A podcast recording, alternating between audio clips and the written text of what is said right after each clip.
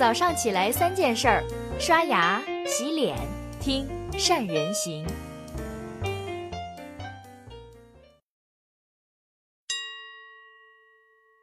大家好，我是善人。中国的创业圈在过去的一周时间里面，那就是高潮一波接着一波，热闹的不得了。我呢从里面挑了几个重点跟大家聊一聊。第一个，曾经的首富之子王思聪创办的熊猫直播已经宣布停止运营。将在三月二十号关停所有的服务器。第二，初代网红罗永浩推出了快如科技的股东名单，他的聊天宝也就是子弹短信团队全部解散。第三，号称中国特斯拉的未来汽车全年亏损九十六个亿，宣布停止了上海的建厂计划。关于这三家企业现在的困境，我在网上看到了一段很有意思的留言，说的是。这样的情况特别像一个备受期待的优等生，一步一步的走向深渊的过程，但实际上这只不过是正常的不能再正常的一个状况罢了。就用国内的一位著名投资人的话来说，就是创业三年的公司百分之九十三都会死掉，活下来的只有百分之七。但是大概没有一个创业者在上路的那一天是想到失败的。而这三家企业名气虽大，资源虽然多。但是跟目前绝大多数的创业公司其实也没什么区别，但是他们都有一些相同的点，比如说这三家企业都是代表了那个时候的风口，从手机到直播到互联网造车，风口驱动之下的企业很多，但是能让自己变成风口的那是屈指可数。还有这些企业的背后都有一个自带话题、自带流量的网红老板，但让人遗憾的是。明明是含着金钥匙出生的，为什么这三家公司的经营还是到了今天这样的地步呢？我在想，这还得从初创企业 CEO 最应该解决的三个问题去出发。第一个问题就是确保公司的正向现金流，企业的现金流是每一位 CEO 都应该特别关注的事儿。然而，创业者最容易犯的错误就是不知道应该去如何省钱。当然，大家经常犯的错误就是一有钱换更大的 office，招更多的人。但实际上，创业公司最大的优势，它就应该是叫船小好掉头。CEO 应该用更少的人、最小的组织架构，做自己最擅长、最必须做的事儿。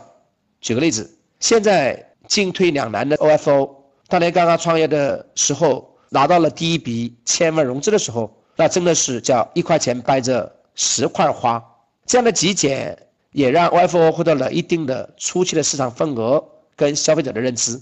假如后来获得了总计一百五十亿融资的 OFO 能够去保持那种勤俭节约的姿态，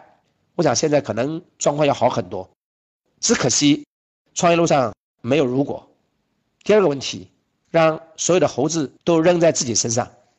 如果把企业的每项工作都比作是一只猴子，一家企业要发展，按理说。每个人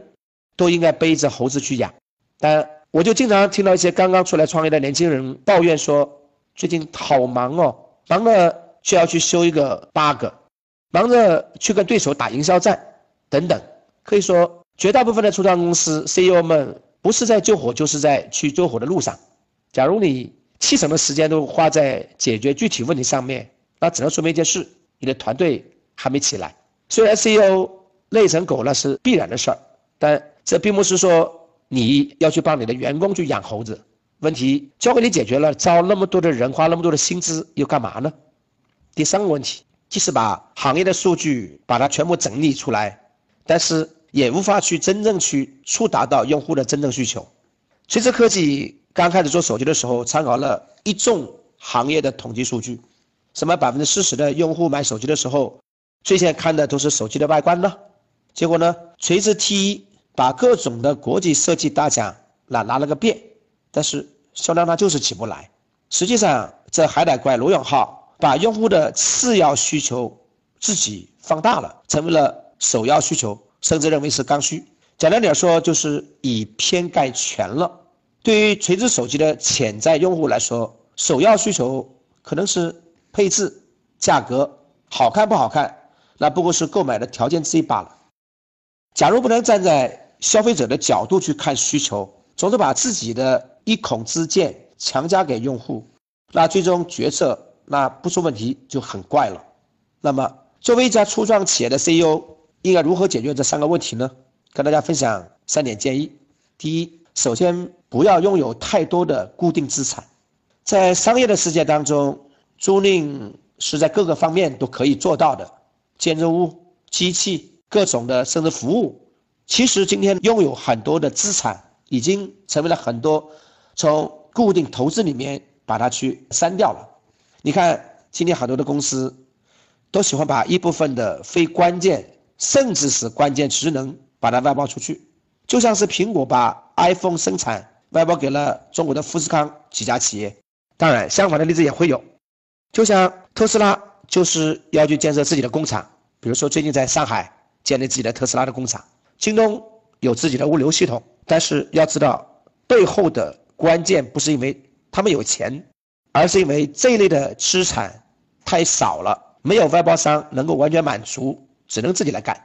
今天的信息时代能够让很多的初创企业通过各种外包，把很多的服务从外部整合进来，让 CEO 从那些具体的琐事当中解放出来，让关键的钱用在主打的业务上。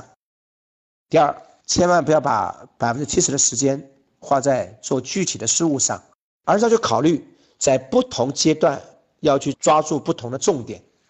我观察过很多成功的初创企业，他们一般经历过三个阶段，每个阶段工作重点都应该不一样。比如说，在第一阶段，CEO 的主要工作要尽快开发出一个简单化产品，也就是 MVP 的产品，并且找到它的种子用户。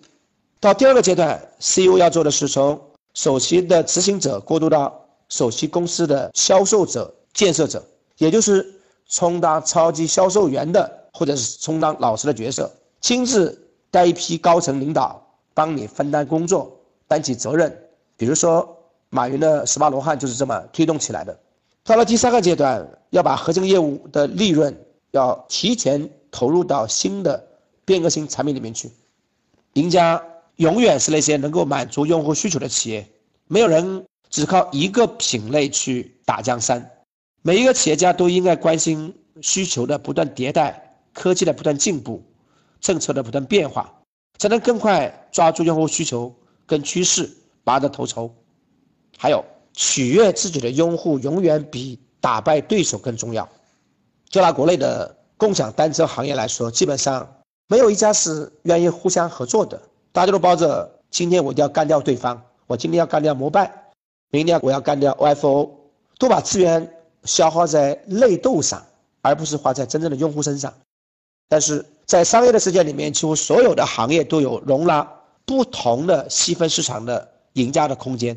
每一个赢家都要去擅长服务于市场的某一个独特性的领域，或者某一个独特的用户群，哪怕竞争再激烈，但他们知道。只要保持用户不流失，保持拉新动作与时俱进，就能更多的挖掘用户的终身价值，而不是去拼个你死我活，谁都活不成。说到底呢，创业那就是一个厚积薄发的过程。不信你看，今天依然能够活跃在受人尊敬的企业的企业家们，哪一个不是在自己的行业里面身经百战再出去创业的打工者呢？很多人创业。是为了成功，但是这个社会衡量一个人够不够成功，从来不是看你在巅峰的时候有多么的伟大，而是看你在身处低谷的时候能不能触底反弹。如果你只是为了创业而创业，还不如把机会留给那些已经准备好的人。因为不管你是首富之子，还是流量网红，在创业面前人人平等。你们准备好了吗？